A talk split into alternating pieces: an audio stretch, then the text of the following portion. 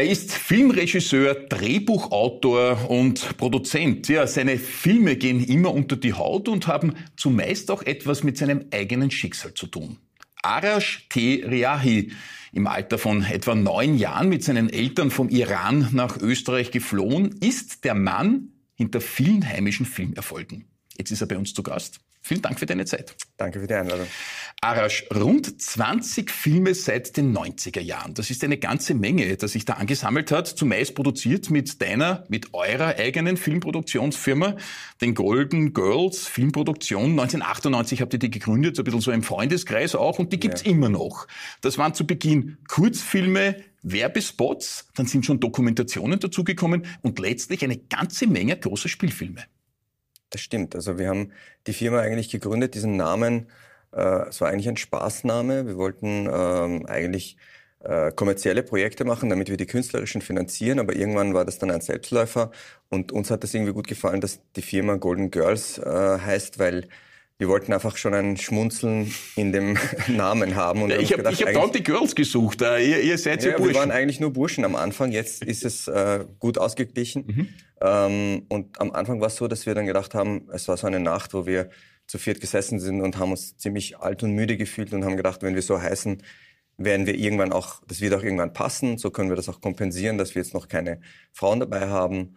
Und es war eigentlich ein, ein, ein Spaß und das ist dann im Endeffekt ähm, ernst äh, geworden, der nicht so ernst ist. Ja, 1998 das Gründungsdatum, also mittlerweile wirklich schon schon lange. Ja, lange das war eine Vor, das war die, die Vorfirma, die jetzige in der GmbH, die gibt's seit 1998. Ja, ja äh, nicht 98, 2008, Entschuldigung. Gut, ist auch schon sehr lange her, aber du magst eben Filme seit vielen Jahrzehnten und das sind jene, die durchaus gesellschaftspolitische Anliegen transportieren. Man hat den Eindruck, du willst wachrütteln mit deiner Botschaft, das hängt auch mit deinem Leben zusammen. Wir kommen zu all dem, um das ein bisschen einordnen zu können, aber du willst sozusagen sagen, das Gefühl hat man den Eindruck hinterlassen, ich lerne was mit dem Film. Ja, also ich kann mich erinnern, wie ich das ähm, Budget für meinen ersten Spielfilm, Ein Augenblick Freiheit, ähm, wie das zusammengekommen ist, habe ich das Gefühl gehabt, verdammt, es, es, ist, es kostet so viel, einen Spielfilm zu machen. Mit diesem Geld könnten ganz viele Menschen in der dritten Welt mehrere Jahre leben. Das heißt, ich habe irgendwie das Gefühl gehabt, und das hat natürlich mit meiner Geschichte zu tun und mit meiner Erziehung, mit der humanistischen äh, Erziehung, die ich äh, von meinen Eltern bekommen habe, dass man einfach auch was zurückgeben will. Ja? Mhm. Und ich, hab, ich will halt immer, dass meine Filme eigentlich Alltagsgegenstände sind. Ich will nicht, dass sie nur eineinhalb, zwei Stunden Unterhaltung sind und man vergisst sie, sondern sie sollen einfach immer wieder da sein, dass man immer wieder schauen kann, dass man sie die DVD im, im Regal hat und sie Freunden zeigt oder zu bestimmten Anlässen, wie immer wieder wird zum Beispiel ähm, ein Film zum Weltflüchtlingstag oder für Proteste und so weiter verwendet. Also weil, weil du die Flucht erwähnst und man sieht ja, das ist eine natürlich sehr prägende Zeit in deinem Leben gewesen. Ein kurzer Blick zurück. Du bist geboren und aufgewachsen im Iran, ja. in Isfahan bei deiner Großmutter, also ähm, nicht, wie man müde in der Hauptstadt in Teheran, da war dein Vater ein linksintellektueller Lehrer sozusagen, der wie viele andere zur damaligen Zeit vom Schah verfolgt worden ist. Er ist im Gefängnis ja. gewesen, er wurde sogar gefoltert. Eine sehr traumatische Kindheit, muss man sagen. Ja, aber was interessant ist, ist, dass ich so ähm, warm aufgehoben war an, in, die, in der Familie, in der Großfamilie, dass ich nicht das Gefühl habe, ich habe eine traumatische Kindheit gehabt. Es ist so, dass natürlich mein Vater war fünf Jahre im Gefängnis äh, in der Schadzeit, also vor der Revolution, mhm. ähm, weil er einfach ein paar Bücher gehabt hat, die damals anscheinend verboten waren. Ähm, und die ersten Erinnerungen, die ich an meinen Vater habe, sind die Gefängnisbesuche. Das ist natürlich schon seltsam, äh, aber irgendwie haben meine Verwandten äh, mit mir das in einem spielerischen Weg äh, erarbeitet, dieses Trauma. Also ich kann mich noch erinnern, beziehungsweise ich weiß gar nicht, ob ich mich erinnern kann oder ob ich das aus Erzählungen weiß, dass meine Mutter und meine Tante mit mir immer in der Wohnung oder im Haus meiner Großeltern am Zaun Gefängnis gespielt haben. Einmal habe ich dann mein Vater die Rolle meines Vaters übernommen, habe gefragt, ob der Arash eh brav war und und einmal also so Rollenspiele mit, mit und und und irgendwie glaube ich, dass das alles hat mich irgendwie geprägt, dass ich auch mit einem humorvollen Auge diese bitteren Momente des Lebens äh, herangehe als, als Überlebensstrategie. Strategie. Ja, man sieht auch, wie sehr dich das geprägt hat. Im Alter von neun dann die Entscheidung deiner Eltern nach Europa, nach Österreich letztlich zu flüchten. Du bist dann in Wien aufgewachsen quasi und ab dann bist du hier und jetzt auch sehr künstlerisch tätig. Dass du künstlerisch tätig sein kannst, sieht man auch anhand dieses Bildes. Das hast du schon in deiner Zeit in Wien gemalt, aber es ist schon sehr starker Tobak. Um was ja. geht's da? Also ich habe zum Glück äh, das damals äh, unterzeichnet mit dem Datum von 1988. Mhm. Das heißt, ich war 16 Jahre alt. Mhm. Und es ist für mich selbst auch irgendwie erschreckend zu sehen, was in mir als Teenager damals vorgegangen ist, was für Themen mich beschäftigt haben, während andere in der Schule vielleicht, keine Ahnung, Blumen oder irgendwie einen Bauernhof gemalt haben. Hast du einen Galgen einen Galgen aufgezeichnet mit, äh, über, den, über die Landkarte vom Iran. Mhm. Und ähm, was aber wichtig war, finde ich, äh, für mein, mein Leben oder für meine, mein Werden war die Art, wie meine Eltern mit dem Ganzen umgegangen sind. Und ähm, dieses nicht sich selber zum Opfer machen, sondern eigentlich versuchen, aktiv ein Teil der Gesellschaft zu werden. Ich weiß noch, wie meine Eltern, äh, wir, wir sind über die, ähm, also über Kurdistan in die Türkei geflohen mit, mit kurdischen Schleppern, ähm, waren drei Monate dort und als klar war, dass wir nach Österreich kommen, hat mein Vater sofort angefangen, Deutsch zu lernen. Mhm. Beide Eltern sind Lehrer, die haben jetzt keine, keine äh, Angst gehabt vom Lernen und er hat sofort angefangen, Deutsch zu lernen und das war auch wichtig für meine Eltern, dass sie sich einbringen können, dass wir auch nicht irgendwie permanent in dieser in einer Opferrolle sind. Und damit habe ich dann gelernt, mit diesen Themen umzugehen und die dann in einer künstlerischen Form in den Filmen zum Ausdruck zu bringen. Ein Augenblick Freiheit, dein erster großer Spielfilm, handelt ja auch von dieser Situation einer Flucht, äh, einer, einer, einer natürlich Situation, wo man nie weiß, was der nächste Tag bringt. Das ist äh, bis zu einem gewissen Grad auch wahnsinnig aufregend. Du hast sie selbst im Alter von neun Jahren erlebt. Genau. Ist einem da auch die Gefahr bewusst oder erlebt man das jetzt übertrieben wienerisch gesagt so als Räuber- und Gendarmspiel? Bisschen schon. Also es ist so, dass man, wenn man so jung ist, versteht man nicht, was los ist. Obwohl meine Eltern mir ein bisschen was gesagt haben. Sie haben nicht gesagt, wir fliehen, sondern sie haben gesagt, wir machen eine Weltreise. Hm. Und äh, die hält ja immer noch an, weil wir immer noch nicht zurück können. Hm. Ähm, also es war schon ein Abenteuer für mich, irgendwie mit kurdischen äh, Kämpfern in wilden Kurdistan auf Pferden reiten äh, und so weiter. Es war mitten in der Nacht zum Beispiel. Ich habe noch bestimmte Bilder im Kopf, dass wir, dass zum Beispiel die, die, die Füße, die Hufen von den Pferden an Steinen angekommen sind, an Feuersteinen und manchmal es Funken gab und solche Sachen, Bilder habe ich noch im Kopf. Aber die Geschichte von einem Augenblick Freiheit ist eigentlich die Geschichte meiner Geschwister. Ich bin mit meinen Eltern zuerst nach Österreich gekommen. Die zwei waren zu klein, um mitzukommen. Die sind bei meinen Großeltern geblieben und die sind ein Jahr später mit meinem Cousin und einem Freund nachgekommen. Über deinen Bruder sprechen wir ja noch. Der hat eine sehr zentrale Rolle auch in deinem jetzigen künstlerischen Leben. Ja, dann in Wien die Integration ganz normal ins Gymnasium. Äh, Schottenpastei wie so viele andere. Nein, ich bin zuerst, äh, zuerst in die Volksschule gegangen. Mhm. Äh, wir waren irgendwie drei Monate vor Schulschluss. Leopoldgasse konnte dann nicht beurteilt werden. Habe dann noch einmal die vierte Klasse wiederholt. Und äh, ich weiß nicht, ich habe einen Dreier gehabt in Deutsch Sonst war alles irgendwie Zweier und Einser. Und damals gab es diese Regel, dass wenn man einen Dreier hat, man automatisch in die Hauptschule kommt. Mhm. Und während des Sommers, äh, wir haben das gar nicht gewusst, äh, haben meine Eltern sich erkundigt, haben mich dann in ein Gymnasium äh, eingeschrieben und irgendwann ist im September nach ein paar Wochen jemand von der Hauptschule gekommen und hat gefragt, wo ich bleibe. Und dann habe ich gesagt, ich bin jetzt in einem Gymnasium und so haben, also das war, glaube ich, auch ganz entscheidend, entscheidend ja. in welche Richtung es geht. Weil du dann ja unter anderem auch, das sind jetzt schon ein paar Jahre durchs Land gezogen, äh, im Freifach Medienkunde im Alter von 15, 16 dann wirklich die Liebe zum Film entdeckt hast. Genau, also ich habe immer gern Filme gesehen, ähm, aber es ist mir nicht in den Sinn gekommen, dass man auch selber Filme machen kann. Und da sieht man auch, wie wichtig es ist, dieses ähm, dieses Fördern und, und, und, und Möglichkeiten den Jugendlichen geben, dass sie äh, verschiedene Sachen ausprobieren können. Mhm. Und dieses Freifach gab es in meiner Schule. Ein ähm, engagierter Lehrer, äh, Martin Hämmerle, ich weiß noch den Namen, ich bedanke mich immer bei ihm, wenn du da draußen bist, wieder mal. ähm, der hat uns unterstützt. Ähm, wir haben halt Kameras ausgebockt äh, und haben einen Film gedreht mit meinem Freund, äh, Schulfreund Gesa Horvath. Und damit hat es dann begonnen. Also da, da war dann die Liebe da und ich habe gespürt, man kann was machen und ja. Ja, und sehr, sehr viel zu machen. Wir springen jetzt etwas und zwar mehr oder weniger gleich in den größten Erfolg. Den haben Sie möglicherweise miterlebt, im Theater vielleicht, aber ziemlich wahrscheinlich im Film. Es ist ein ganz großer Film geworden aus dem Jahr 2017. Das sind die Migrantiken. Und da schauen wir jetzt rein. Ha! Ha! Ich spiel mal die Lasche auf, Uli. Wenn ich dir sag, du sollst zum Pferdl gehen, dann gehst du zum äh, Entschuldigung, Pferdl. ich glaube, du bist angefragt für den... Oma. Oma für den arabischen Taxifahrer. Magst du den Oma bitte? Nein, den spiele ich nicht. Entschuldigung? Ich bin Österreicher. Herr Bilic, nehme ich an. Es geht um eine Pfändung. Wir haben uns da mehr erwartet von Ihnen. So was Geiles, so was Tschuschenhaftes irgendwie. Scheißdreck! Geschissener! Ah! Wir suchen für eine Doku Leute aus dem Viertel hier mit Migrationshintergrund. Den habt ihr ja, oder? Was heißt das? Wollen eine Serie mit uns drehen? Ganze Serie. Du bist kein Tschusch. Also vergiss es. Na und ich kann ein Tschusch werden. Also, was wollt ihr? Was macht man so als, als Ausländer? Wie in Hollywood, Amana. Nutten, Kokain, du hast alles, weißt du? Du machst uns den Drogendealer. Na, Mann, sowas meine ich nicht. Vergiss es, vergiss es. Nur weil er schwarz ist? No motherfucking way. Hoppla. Du bist eine Nutte. Oh Gott, Entschuldigung. Als Ausländer ist dir nie langweilig, Mor. Genau das meine ich. Könntest du uns ein bisschen coachen? Ja, das kommt ein bisschen so auf bulgarischer Stricher, Junge. Also Was? Brad Pitt scheiße neben dir, Alter. Ich schwör. Ich bin ein Ausländer, ey Bruder, tank mal ein Zehner. Kennex sind mit jedem verwandt und Verschwäger. 30 Cousins passen rein in dein Benz. Du musst jeden umarmen, obwohl du keinen davon kennst. Sie stellen uns ins falsche Rampenlicht. Und das brauchen wir hier nicht, ja?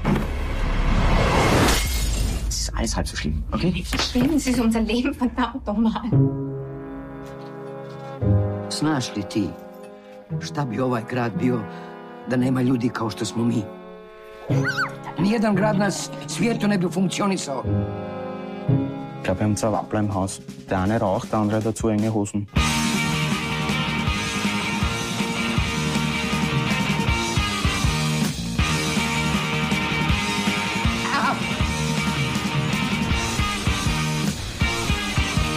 Kann es ja übertreiben mit der Integration bis zu deppert. Ja, die Migrantiken, nicht zuletzt auch ein großer Erfolg im Theater in der Josefstadt mit wunderbaren Schauspielerinnen und Schauspielern. Sie haben es jetzt gerade im Trailer gesehen. Ja, ein anderes großes Projekt, Fuchs im Bau, über einen Gefängnislehrer in einer Jugendstrafanstalt. Ja? Ich bin der neue Lehrer. Ich hab Sie da noch nie gesehen. Ja, weil ich neu bin. Morgen. Ist das Frau Lehrer? Das ist der Fuchs, mein neuer Assistent. Die sieht jetzt schon aus wie ein Opfer. Baumgartinger, hast Bluthochdruck? Fuchs, willkommen im Strafvollzug. Kitabe, Jugendgerichtshilfe. Fuchs, ich bin der neue Lehrer. Ich bin da, um die Frau Berger abzulösen. Da sind Sie nicht der Erste. Hey, hey, hey, Steuerinnen ist es eng. Gibt's keinen Platz für Fehler. Du siehst ungeduldig, aggressiv, hat sich die Haare geschnitten. Man darf nicht vergessen, mit wem man es da zu tun hat. Wollen Sie gar nicht wissen, warum die da sind? Raufhandel, Körperverletzung, Vergewaltigung, Mord, wer weiß. Horcht Sie mal wirklich nur auf euren Herzschlag. Wer will einen Apfelstrudel? Ich will einen Ihre Kollegin bringt viel zu viel Unruhe in den Betrieb. Du musst das visualisieren. Gut, werft mir raus, ist mir wurscht. Aber lasst den Kindern das malen. Hilfe! Wieso sind Sie hier? Uns nimmt sowieso keiner mehr. Was soll ich jetzt machen? Das Richtige, Fuchs. Sperr die Tür auf! Hier tut sich was an!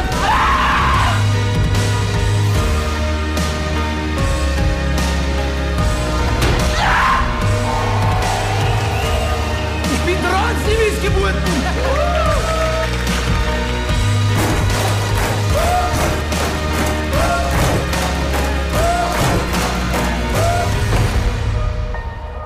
Frau Lehrer, Picasso kann mir den Schwanz lutschen. Ja, die Migrantiken, äh, unter anderem jetzt haben wir gesehen, ein ganz, ganz großer Erfolg von dir, liegt jetzt schon ein bisschen zurück, wird aber immer wieder auch gespielt. Ist das so die Sehnsucht des Zugezogenen nach Anerkennung quasi bei den Hiesigen sozusagen? Äh, weiß ich nicht. Ich kann das, so kann ich das nicht sagen. Also das, der Film ist ja ähm, ein kollektives Projekt äh, mit unseren Freunden eigentlich. Die Regie hat mein Bruder geführt, ich habe es produziert und ähm, viele Menschen, die vorkommen, viele Geschichten, die vorkommen, sind Teil unseres alltäglichen Lebens. Und irgendwie war auch die Idee dahinter, dass man eigentlich äh, Migrantengeschichten oft nur ähm, aus dramatischen äh, Hintergründen kennt. Es gibt die, die, die, Flüchtlingsschicksale und so weiter und so fort. Aber wir haben dann gemerkt, es gibt einfach auch viele Hipster-Migranten äh, und eigentlich sind die Migranten auch, die wir kennen, es gibt kaum Filme über die, die mhm. normalen äh, irgendwie Integrierten. In den Zeitungen stehen immer irgendwelche Orgengeschichten, aber es gibt einfach eine Mehr Mehrheit, die einfach ganz normal sind und die dieselben Ideen haben. Und wir wollten eigentlich einen Film machen, der mit diesen Klischees und mit diesen Vorstellungen spielt. Also jemand, der eben nicht mehr weiß, nicht weiß, was ein Migrant ist, aber eigentlich äh, ein Migrant ist und das lernen muss. Und da wollten wir eigentlich auch mit diesen ganzen Klischees, die um uns sind, äh, spielen. Und, Aber ich habe es ja eben gesagt, es spielt immer auch ein bisschen mit, mit, mit, mit, mit deiner und mit deiner Vergangenheit äh, zusammen. In jedem Film hat man den Eindruck, siehst du und deine Vergangenheit ein bisschen raus. Jetzt, äh, bevor wir zu den nächsten Ausschnitten kommen, äh, hast du uns etwas anderes mitgebracht, wo so irgendwie die 80er Jahre äh, so richtig raus... Ich, ich kenne das, ich hatte auch eine Hi8-Kamera von Sony, darf man jetzt sagen, die gibt's glaube ich so eh nimmer. Ich glaube auch nicht. Äh, aber es, das ist, also für mich ist das jetzt Gänsehaut, weil ich war ja früher auch ein bisschen so ein, ein Hobbyfilmer und bin mit so einem Gerät durch die Gegend gezogen. Du hast ja das schon sehr professionell gesehen und da sind die ersten Bewerbungsvideos für den ORF entstanden. Ja, also es war ähm, kein wirkliches Bewerbungsvideo, sondern wir haben diese Kamera eben mit meinem Freund Gesa äh, gemeinsam Secondhand gekauft, damit wir ähm, ein, äh, wir hatten die Möglichkeit für die Marie-Therese Euler-Rolle eine ein, ein Bewerbungsvideo für MTV zu machen. Mhm. Und wir haben das äh, dafür verwendet und dann haben wir äh, eine Möglichkeit bekommen, bei der Jugendredaktion vom ORF so einen zwei Minuten Kurzfilm zu machen zum Thema Kuss. Das ist mit dieser Kamera passiert. Das ist irgendwie gelungen und sie haben äh, uns dann gefragt, ob wir bleiben wollen und weiter Beiträge machen wollen. Und wir waren Anfang 20. Das war natürlich eine super Chance, die Natürlich, wir genützt haben. der große ORF, also sozusagen zehn Jahre nachdem du in Wien Fuß gefasst hast, eine VHS-Kassette auch noch sozusagen ein, ja, ein Blick auf die 80er. Ja, weil ähm, also die VHS war für mich extrem wichtig. Wir konnten uns ja, als ich noch in der Schule war, keine, keine VHS-Rekorder leisten. Mhm. Es gab in der Klasse, glaube ich, zwei Personen, die das hatten. Das war im Schlafzimmer der Eltern. Mhm. Und ich habe dann irgendwann angefangen, leere Kassetten meinen Freunden zu geben, sie zu bitten, mir das aufzunehmen, irgendwelche Filme, ich weiß noch 1900 von äh, italienischen Regisseuren, also alle möglichen Kunstfilme. Und die Eltern haben sich dann irgendwann beschwert, weil mitten in der Nacht, diese Filme sind ja alle irgendwann um 12 Uhr gelaufen, die äh, lauten VHS-Rekorder angegangen sind und die Eltern geweckt haben. Und ich habe dann eine Sammlung gehabt von, ich weiß nicht, 4.000, 5.000 Filmen. Wahnsinn! Ähm, die, äh, die ich jetzt immer noch im Keller habe. Ich Wahnsinn! Weiß, was ich mache. Da sieht man diese Leidenschaft, die du eben hast. Dein ganzes Leben ist dem Film gewidmet, sozusagen. Äh, jemand, der 4.000, 5.000 äh, Filme auf VHS hat, äh, weiß, glaube ich, wovon er spricht. Ja, Marie-Therese Rolle hat dich da sozusagen die Möglichkeit gegeben, eine liebe Kollegin von mir von früher früher auch beim Radio noch, vor ganz, ganz langer Zeit, Anfang der 90er Jahre. Immer schön, wenn man weiß, die Kollegen sind auch noch gut unterwegs. Trotzdem, sieben Jahre warst du im ORF. Man hatte aber den Eindruck, das ist nicht kreativ genug für jemanden, der das so in sich schlummern hat, wie du es hast. Ich würde mal sagen, es war fast ein bisschen beamtisch, oder? Nein, das, da muss ich widersprechen. Also die Zeit bei der Jugendredaktion war eigentlich relativ frei. Wir konnten alles Mögliche ausprobieren, weil man hat die Jugend eh nicht so ernst genommen. Das heißt, ich habe von Filmkritiken bis Musikbeiträgen und alles Mögliche gemacht. Dann war ich kurz bei der ZIP, mhm. äh, zwei Monate oder so. Das war eigentlich nicht passend für mich, weil es waren immer so kurze Sachen. Aber was wirklich eine befreiende äh, Sache war, war die Zeit, die ich danach hatte bei Kunststücke. Die Sendung, die es mhm. jetzt nicht gibt, aber die es über 20 Jahre gegeben hat eine Avantgarde-Kunstsendung und dort konnte ich wirklich alles Mögliche ausprobieren und das Handwerk lernen. Ich habe parallel dazu dann auch Film- und Geisteswissenschaften studiert, aber das nie fertig gemacht, weil ich halt immer nur mir die Vorlesungen geholt habe, die mich interessiert haben, weil ich jetzt nicht so abhängig davon war. Ja. Irgendwann werde ich schon fertig. Ja, blicken wir weiter ins Schaffen. Das sind ja oft kollektive Arbeiten, etwa auch das folgende. Eismeier, eine ganz aktuelle Produktion, jetzt unter der Regie von David Wagner. Es ist eine sehr heftige Geschichte wo es äh, darum geht, einen gefürchteten Ausbildner des Bundesheers zu transportieren, durchaus auch eine wahre Begebenheit, der in einem Art geheimen Doppelleben seine Homosexualität auslebt, das aber öffentlich nicht kundtut und sich in einen von ihm auszubildenden Rekruten verliebt. Sehen Sie rein. So, ich sag das jetzt nur ein einziges Mal. Die nächsten sechs Monate werden hart. Aber ihr seid ja bei der Creme de la Creme. Das ist ein kompletter Psychopath. Noch einen Fehler und ihre Eltern kriegen einen Brief, wo drinnen steht, fürs Vaterland gefallen. Wegen so Schleifertypen wie Ihnen will keiner mehr zum Bundesheer. Wer sich an die Regeln hält, hat nichts zu befürchten. 20. Wieso? 40. Was hat denn bitte? 60. Sag einmal, kapierst du nicht, dass du die Pappen halten sollst? 60 Liegestütze. Aufstehen. Wenn Sie schwer vom Begriff Rekrut, Schusch? Herr Vizeleutnant Rekrut Verlag meldet, mein Name ist Verlag. Bist du ein intelligenter Schusch? Jawohl, Herr Vizeleutnant. Was wird denn das? Ein Familienporträt. Nein, das sind Monster. Sie wollen sich verpflichten lassen. Jawohl, Herr Vizeleutnant. Warum? Fragen Sie, weil ich ein Tschusch bin oder weil ich schwul bin? Sie bewegen sich auf einem Minenfeld. Wo warst? Du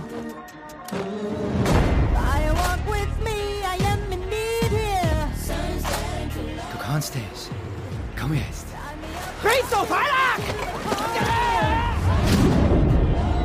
Wenn Sie erfrieren, dann bringe ich Sie um, Verlag! Die Welt funktioniert nicht so, wie dein schwules Hirn sich das vorstellt.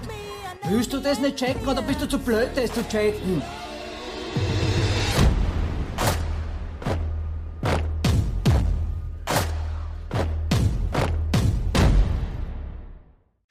Ja, Eismeier, eine sehr heftige Produktion, ganz aktuell. Wir sprechen gleich im Anschluss darüber. Zuvor noch ein anderer Einblick jetzt in folgende Arbeit. Ein bisschen bleiben wir noch. Ein sehr berührender Film über Flucht und Trennung aus dem Jahr 2020.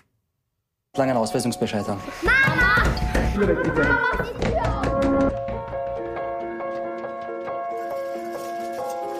Ich will nicht in einem Flüchtling sein. Und das ist die Ruth, deine neue Pflegemama. Hallo. Wir haben unsere eigene Mutter, unsere eigene Wohnung. Oskar, Lili. Oskar, ich werde dich finden. Egal, wo sie dich hinbringen. Wir haben es richtig schön für dich gemacht, gell? Dass du dich wohlfühlst und dass du dich... Sagst du was? Ja, wo ist das Fleisch? Oskar, wir sind Vegetarier. Kann es ja nicht Vegetarier sein, der auch Fleisch isst? Scheiße, doch. Das wird schon. Ich will, dass es dir gut geht, Oskar. Ich will auch, dass es dir gut geht. Meine Erfindung für dich. Und? Wie geht's mit Zittern? Wunderbar. Liebe Mami, hab gehört, dass es dir schneller gut geht, wenn es uns auch bestens geht. Mir geht's bestens gut.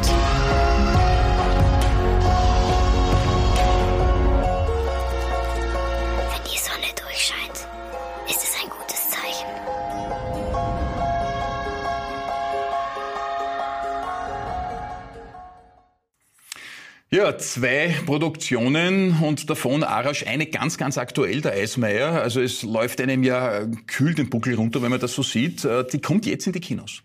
Genau, der Film kommt äh, Ende Oktober ins Kino, war gerade beim Venedig Film Festival, hat dort den Hauptpreis in der Critics Week äh, gewonnen, was uns sehr gefreut hat, weil es einfach äh, einer von sieben Filmen war, die dort gelaufen sind und das ist ein, einer der besten Festivals. Und der Film ist eben authentisch, mh, echt basiert auf wahren Figuren und äh, kommt Ende äh, Oktober ins Kino und wird sicher für diverse Kontroversen sorgen. Ja, war bei den Migrantiken dann ja auch so. Manche fühlen sich dann am Schlips getreten, andere finden es persifliert, die Dritten unterhalten sich köstlich. Am Ende des Tages war es ein sehr, sehr großer Kinoerfolg auch. Könnte bei Eismeier jetzt wieder so sein. Ja, also es ist halt so, dass wir bei unseren Filmen versuchen wir das Leben äh, wieder zu spiegeln und das Leben besteht eben aus Weinen und Lachen und ganz vielen Ge Gefühlen und ähm, irgendwie ich kann äh, ich kann nicht Filme machen, die einfach nur in diese eine Richtung gehen. Also ich möchte mhm. eben nicht das Traurige nur zelebrieren, weil es gerade gut ankommt oder so, sondern einfach das Leben und die Filme, die äh, ich äh, produziere, egal ob ich sie produziere oder Regie führe, versuche ich diese, diese menschliche Sicht hineinzubringen. Das gemeinsam teilweise mit deinem Bruder, Bruder, neun Jahre jünger ist er. Man hat den Eindruck, äh, ihr habt überhaupt sehr enge Familienbande. Ja, mit meinem Bruder und meiner Schwester sind wir sehr eng. Wir sind einfach sehr gute Freunde, ähm, vertrauen uns äh, extrem. Mein Bruder ist äh, einfach ein Partner für mich. Wir arbeiten auch äh, als Co-Regisseure, als Riahi Brothers. Wir haben jetzt gerade einen, einen Weihnachtsepisodenfilm für ORF und Arte gedreht und auch einen Landkrimi, der im, im Jänner ins, ins Fernsehen kommt.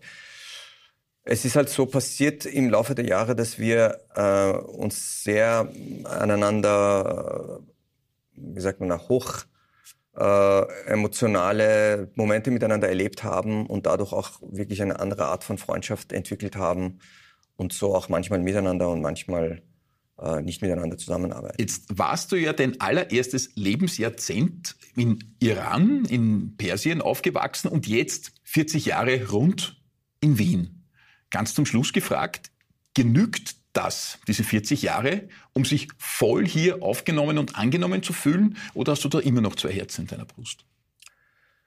Ich habe äh, also interessanterweise, bis ich ähm, irgendwie 16, 17, 18 war, habe ich immer das Gefühl gehabt, ich bin auf jeden Fall Iraner, weil ich die längste Zeit meines Lebens im Iran verbracht habe. Mhm. Irgendwann war 50-50 mhm. und dann habe ich mir gedacht, okay, was passiert jetzt? Und dann habe ich gemerkt, die Identität, die man hat, hat wenig mit diesen Jahren zu tun.